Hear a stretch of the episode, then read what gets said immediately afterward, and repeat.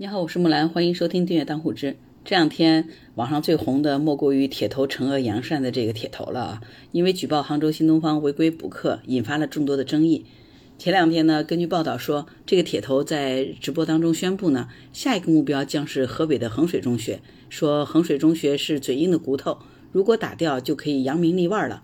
他还表示呢，他自己会带两个保镖一同前往。结果没想到大话刚说出没几天。铁头就说他将会暂时不碰教培行业了，为什么呢？因为在八月十四号晚上，铁头在某短视频平台直播间为农产品带货。没想到竟然被围观的网友疯狂嘲讽，最终呢，这个直播草草结束。之后呢，铁头在这个视频当中回应直播带货翻车，说是什么几千万人、几亿人都骂过我了，他无所谓，因为他始终认为现在做的事情是正确的。但是接下来他暂时不会碰触教培行业了。随后呢，他又说，接下来他将会带着愤怒对全国范围内所有的不良商家欺诈行为火力全开。为什么这个铁头又突然发出这样的一个言论呢？在当天晚上直播的时候呢，很多商家就说没想到会出现这种情况，有的客服都被骂哭了。以后呢，一定不会再和铁头合作了。而邀请铁头带货助农的吐鲁番市某电子商务公司则表示呢，开头呢以为铁头这个名气很大，能够帮助他们提升销售，没想到网友竟然不买账，接下来肯定不会继续和他合作了。直播带货翻车以后呢，铁头也在直播当中还回应说。这次带货是公益助农带货，如果不是政府层面邀请，给再高的价格，不到五百万粉丝，他都不会去带货。但是呢，他以后肯定会变现，还说什么变现怎么了？这不是人之常情吗？呃，虽然说铁头前面的这种说法啊，听起来很铁哈，是嘴很铁啊，嘴很硬。但是呢，在多个社交平台上搜索，你可以发现哈，当天晚上参加直播带货的多个商家都表示已经和铁头终止了带货的合作，其中有的商家还置顶了道歉信，向购买农特产品的这个网友道歉。而铁头对此的回应声称是。爱买不买，买了退货也随你。不过呢，今后肯定会直播变现，还声称说他了解到现在他没有收益，如果有收益，他一分钱不要，全部都捐掉。如果不是政府层面，他的第一次直播带货都不会贡献出去。听到这种言论啊，就觉得特别可笑。你有收益得把货带出去啊，那你货都没有带出去，你还想有收益啊？铁头为什么红起来哈？大家都知道，是因为他突然举报了杭州新东方这个违规补课。这个铁头之前呢，曾经在短视频平台发表了这个多条揭露各种骗局和不正之风的视频，比如三亚海鲜市场商家这个鬼称的套路啊，还有骗大学生网贷的美容院，还有戳穿超市购物小票换金镶玉的骗局等等。所以呢，因为这些行为严格意义上都是在抨击不良现象，所以他的涨粉也挺快的。但是呢，七月二十五号开始，他连续的发布了系列的打假教培系列短视频。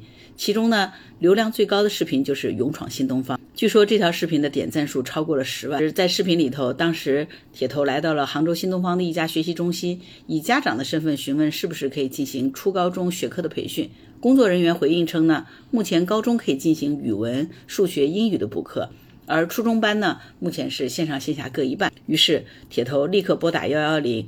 报警称新东方违规补课，要求退还家长的补课费用，取缔补课行为，并且呢对新东方进行行政罚款。当天，新东方这个校区就拉闸关店，并遣散师生回家。据网上所说的，新东方的公告是这样说的：是各位老师们好，应教育局的要求，即刻起全市停课，不是转线上或者是换校区哈，大家就全当是休息半天吧。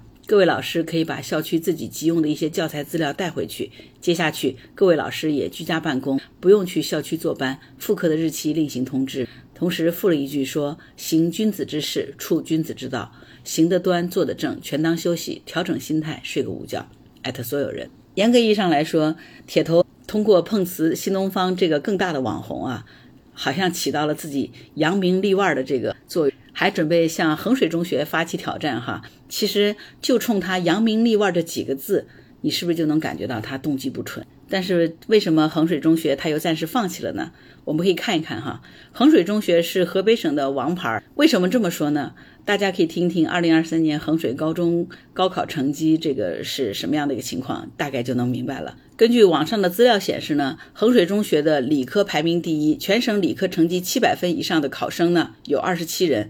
衡水中学就占了二十三，文科全省的第一名虽然不是衡水中学，是衡水五一中学，但是呢，全省的文科成绩达到六百七十八分以上的学生有十三个人，衡水中学呢就占了八个人。另外呢，根据衡水中学的统计呢，二零二三年衡水中学有十八名学生被推荐到了北大或者是清华，而二零二三年整个河北省只有二十六个人被推荐，所以呢。就可以想象哈，为什么说衡水中学是这么样的一个重要的学校啊？它是衡水市人民政府直属的三所重点高中之一，也是河北省首批示范性高中。而我们都知道，华东六省一市和河北省在高考的竞争当中一直是非常激烈的，特别是北大清华的这个名额争取上，真的是各个必争的。虽然是明年六月份才高考，可是今年的八月份，这样的竞争就已经开始打响了。铁头之所以在前面挑战衡水中学，应当说他是准备在这场斗争中担当主力的哈。衡水中学有句名言说：“人生没有寒暑假。”人生不是学期制，没有哪个雇主有兴趣帮你寻求自我。而根据网上网友所爆料的衡水中学假期的作息时间表，真的是从早上七点二十到晚上的八点二十五分。暑假的这个学习强度简直是比日常上课还累哈。呃，估计铁头之所以把这个矛头指向了衡水中学，恐怕也是想着新东方能够让他轻易的给打到整个杭州校区停课了，扩大他的影响力。为什么他轻易的放弃了这个衡水中学的目标？说他不再碰教培行业了。我估计跟铁头直播这个翻车是有很大的关系的。我们可以回顾一下，为什么铁头直播不受欢迎？铁头的直播卖货为什么被迫中断？呃，甚至于遭到了网友一面倒的这个差评和退货呢？说以善为饵是最大的恶。如果你看他的直播，再去看东方甄选的直播，可能就如网友所说的。读书真的很重要，文化真的很重要。铁头在整个直播卖货的过程当中，要么就睁着眼、呲着牙、大声的吼叫，但是说着说着就是词穷了。这个语言的组织能力和知识储备真的是相当匮乏。一个高中都没有毕业的人，以他的认知，居然大言不惭的来整治教育，这反倒是让广大网友看清了没有教育、没有文化是多么的可怕。如果我们的国家真的是让我们的下一代是这样的没有文化，这绝对是咱们社会的悲哀。如果铁头能够成功的话，那么咱们整个中国的社会道德底线也是荡然无存的。一个人想要赚钱糊口很正常，国家对教培行业的这个整治，只是为了避免一个个家庭的疲惫和不必要的消耗。但是看看铁头的这些打假视频，只能再一次让广大网友看清楚了教育和有文化的重要性。他这样的做法是博取了这个眼球，也达到了吸引流量的目的，但他最终的目的还是为了去带货。